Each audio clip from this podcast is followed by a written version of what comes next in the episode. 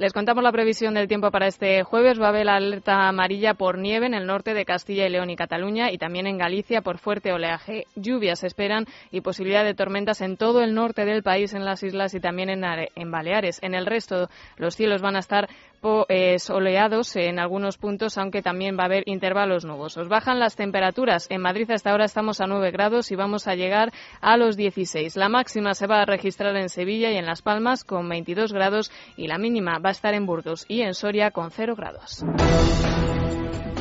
Pues sin duda nos sorprende hoy el diario El Mundo con esa noticia en relación a Izón, o más bien algunos dirían que no es sorprendente, pero sí los detalles que cuenta en relación a lo que cobraban los duques de Palma, que comparten al 50% esa entidad por asesoramientos ficticios, hasta 721.000 euros por ciertos servicios que se empezaron a producir cuando al duque de Palma le ordenaron dejar el Instituto NOS y después, posteriormente, como recordarán el matrimonio, se trasladó a Washington. La noticia se se conoce tras eh, esa desimputación de la infanta Cristina con los argumentos por parte de la Audiencia de Palma de decir que no había indicios suficientes de la participación de la hija del rey en los negocios de su marido. Empezamos el repaso a la actualidad con la ayuda de Laura Herrero y Vanessa Vallecillo.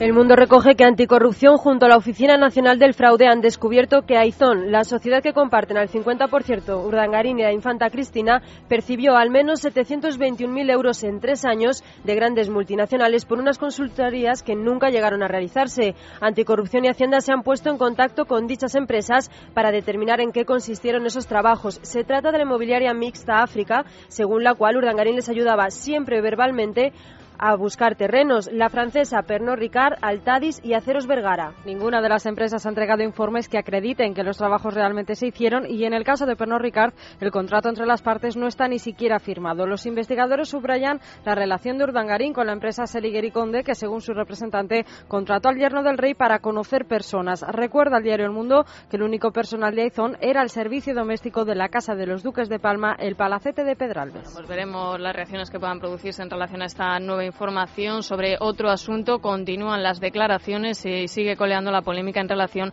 al objetivo de déficit de las distintas comunidades autónomas. A la negativa de Madrid, Aragón, Galicia o Extremadura de premiar a regiones incumplidoras como Cataluña se ha sumado Castilla y León, Cantabria y Baleares, también gobernadas por el PP. Escuchamos a, a los consejeros de Castilla y León, José Antonio Santiago Juárez, y de Cantabria, Cristina Mazas. No estamos dispuestos a que los ciudadanos de Castilla y León tengan que pagar la televisión pública catalana, los delirios independentistas catalanes, la policía autonómica catalana o eso que llaman las embajadas catalanas. Al final la estrategia, y lo digo con muchísimo respeto, del señor Montoro es premiar a los díscolos y luego a los que hemos cumplido decir que busquemos el consenso. No sería lógico que se premiara a aquellas comunidades que han incumplido los objetivos de déficit y no se hiciese de la misma forma con aquellas que han hecho un esfuerzo.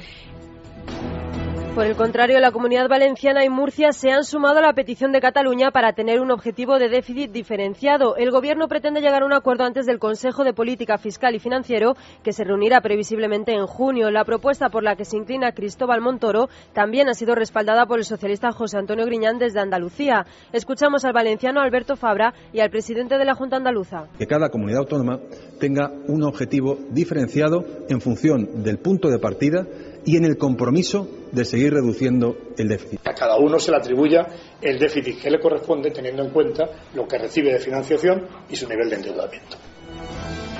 por cierto, el diario La Razón dice en su primer titular de portada el Gobierno prevé aplicar el déficit a la carta solo este año. Son las informaciones que publica este periódico. En relación a otro tema, las encuestas que se conocían ayer sobre el Ayuntamiento de Madrid, que daban la posibilidad por primera vez en 26 años de que PSOE e Izquierda Unida gobernaran y arrebataran la mayoría absoluta que ha ostentado en los últimos años, en las últimas décadas, el Partido Popular. Ayer Ana Botella le preguntaban sobre este asunto y evitaba valorar esos sondeos mientras Ignacio González le restaba importancia. Desde el PSOE ya hay voces que piden cambios en los candidatos entre ellos el diputado regional Antonio Carmona, próximo a Tomás Gómez, que ha reclamado sustituir a Jaime Elisabeski en el consistorio, como líder del Partido Socialista en el consistorio. Escuchamos a Botella, González y Elisabeski. Las encuestas ahora mismo, desgraciadamente, no son buenas en ningún sitio. Estamos en un momento muy difícil y lo que tenemos que hacer, yo desde luego lo que voy a hacer es trabajar para tratar de recuperar esa confianza que según una encuesta, que siempre una encuesta pues es una foto fija manifiesta.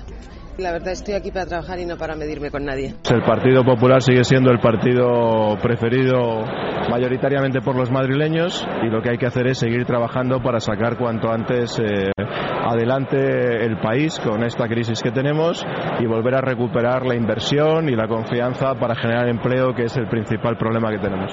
Si fuera el Tour de Francia, hay que decir que quedan muchísimas etapas de montaña, que quedan contrarreloj, pocas etapas llanas y que en ese sentido, eh, a dos años vista, eh, pues eh, evidentemente no hay nada decidido. Sería positivo, muy positivo, si fuéramos la primera fuerza, cosa a la que no renunciamos en absoluto.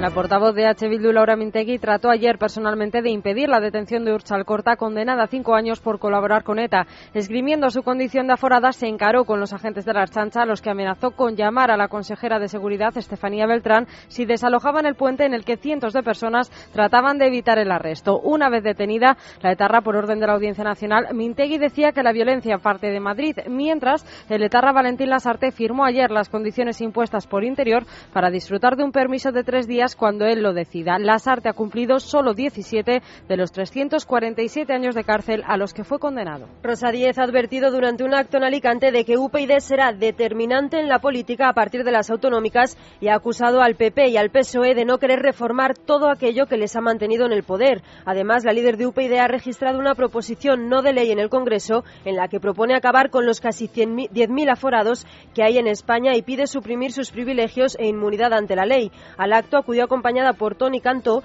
que fue recibido por unas 10 mujeres que desplegaron una pancarta en la que se podía leer Scratch feminista, Cantó, te preferimos en coma. Un equipo de investigadores estadounidenses ha conseguido llevar a cabo con éxito la clonación de células humanas con fines terapéuticos. Hasta ahora esta técnica solo se había probado con la famosa oveja Dolly y con primates. En humanos consiste en extraer una célula de la piel del paciente enfermo e insertarla en un óvulo no fecundado de una donante. Se consigue así una célula madre nueva que se cultiva y reemplaza las células dañadas del Los investigadores advierten de que es solo un avance y que aún faltan muchas pruebas más para poder usar esta técnica en medicina. 6 y 41 minutos, una hora menos en Canarias. Vamos con el resumen de prensa.